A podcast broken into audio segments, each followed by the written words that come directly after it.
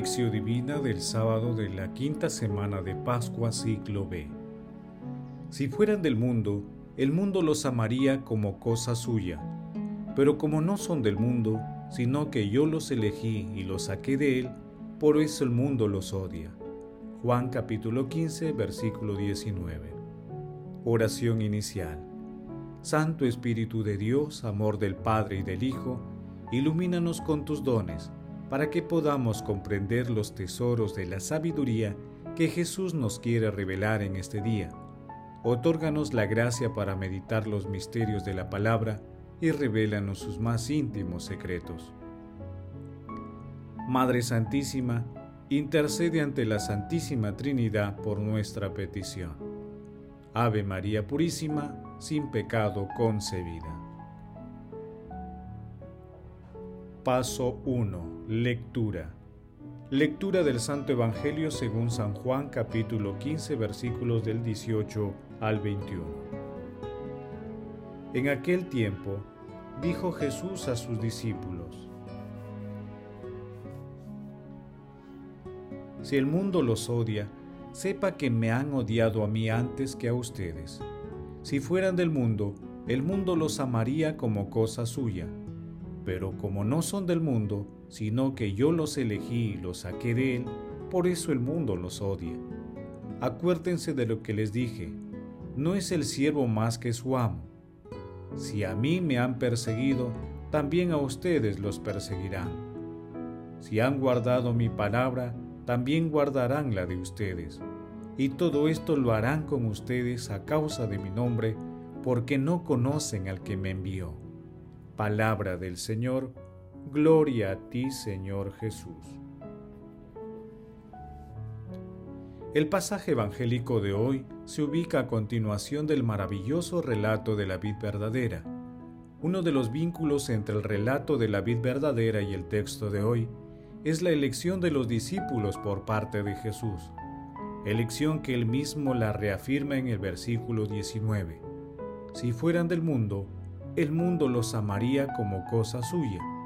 Pero como no son del mundo, sino que yo los elegí y los saqué de él, por eso el mundo los odia. Asimismo, Jesús advierte a sus discípulos sobre el escenario futuro que les espera, en el que serán objetos de odio y persecución por su santo nombre. De esta manera, otorga una nueva categoría a la vocación de los discípulos, ellos no son del mundo, pero sin salir del mundo, tienen la misión trascendente de acercar la humanidad a Jesús. El odio del mundo estaba representado por los líderes religiosos judíos, que no habían reconocido a Jesús como el Mesías enviado por Dios, y por lo tanto no reconocían sus enseñanzas divinas.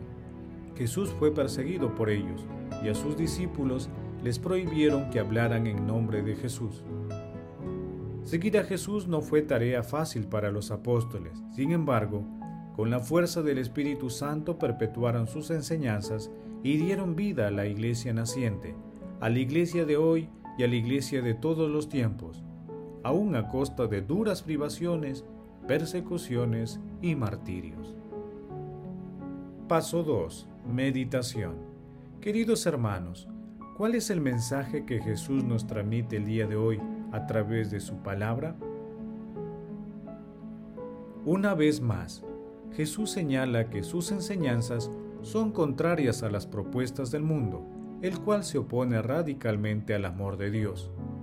Por eso, vemos en nuestras sociedades cómo la corrupción ha penetrado todas las instancias de la gestión pública y privada Asimismo, cómo sigue proliferando la violencia hacia la mujer y hacia los grupos de personas vulnerables, como los niños por nacer y los ancianos.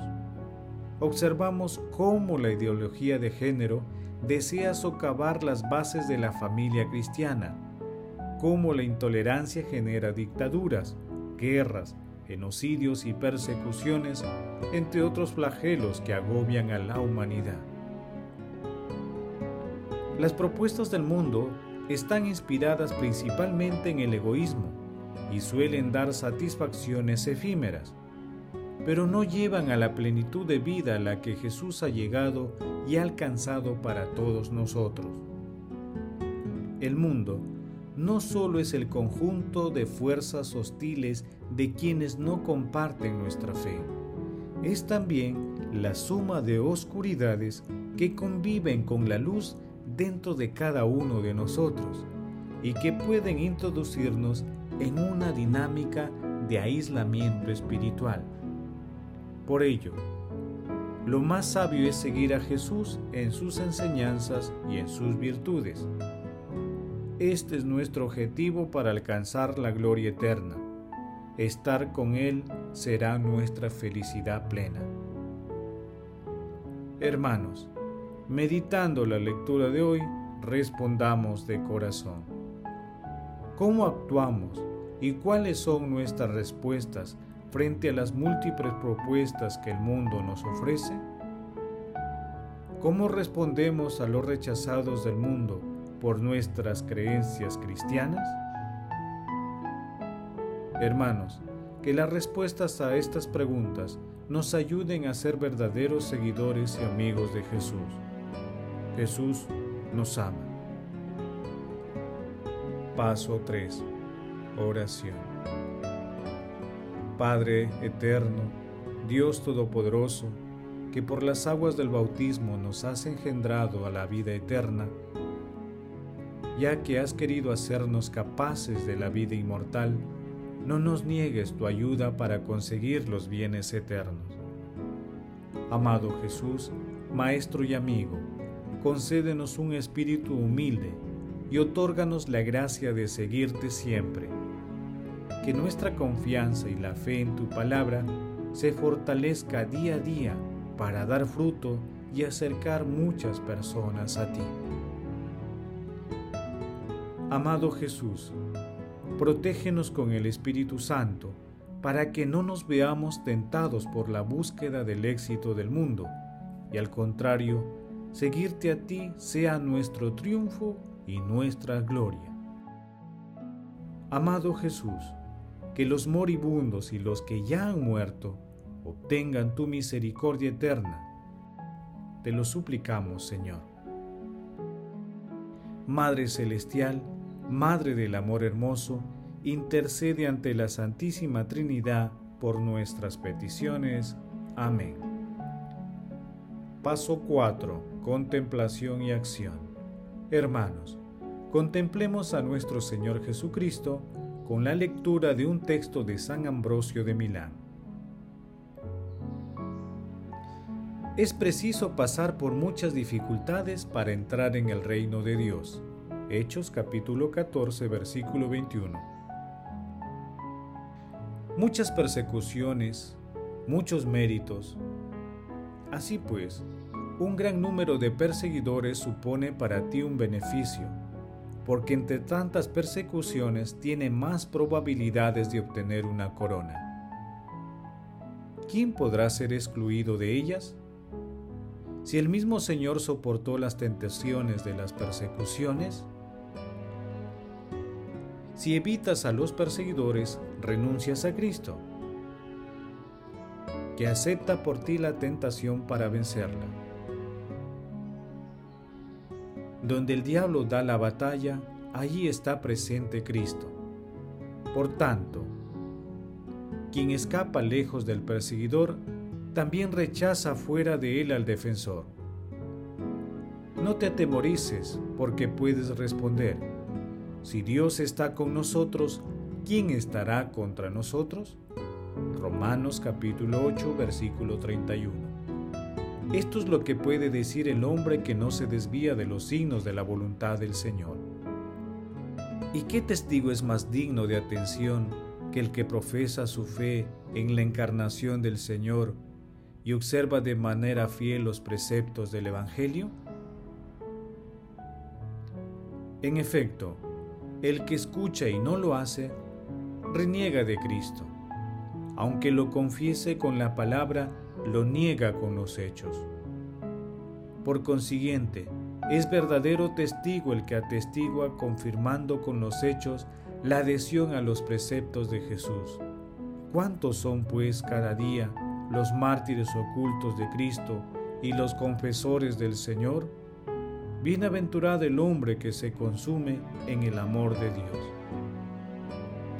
Queridos hermanos, dispongamos nuestro corazón para fortalecer nuestro seguimiento a Jesús, aún en medio de los rechazos y de las tribulaciones. Que la oración nos ayude a contemplar el amor y la misericordia de Dios. Por ello, hagamos el propósito de rezar el Santo Rosario diariamente para que nuestra Santísima Madre interceda ante la Santísima Trinidad por nosotros y nuestras peticiones. Acerquémonos también al Señor a través de los santos sacramentos, en especial el de la penitencia y la Eucaristía. Asimismo, que la lectura meditada de la palabra sea también nuestro alimento espiritual. Glorifiquemos a Dios con nuestras vidas. Oración final. Gracias Señor Jesús por tu palabra de vida eterna. Que el Espíritu Santo nos ilumine para que tu palabra penetre a lo más profundo de nuestras almas y se convierta en acción. Dios glorioso, escucha nuestra oración. Bendito seas por los siglos de los siglos. Madre Santísima, intercede ante la Santísima Trinidad por nuestra petición. Amén. El Señor esté con ustedes y con tu espíritu. La bendición de Dios Todopoderoso, Padre, Hijo y Espíritu Santo, descienda sobre ustedes y les acompañe siempre. Amén. Bendigamos al Señor, demos gracias a Dios.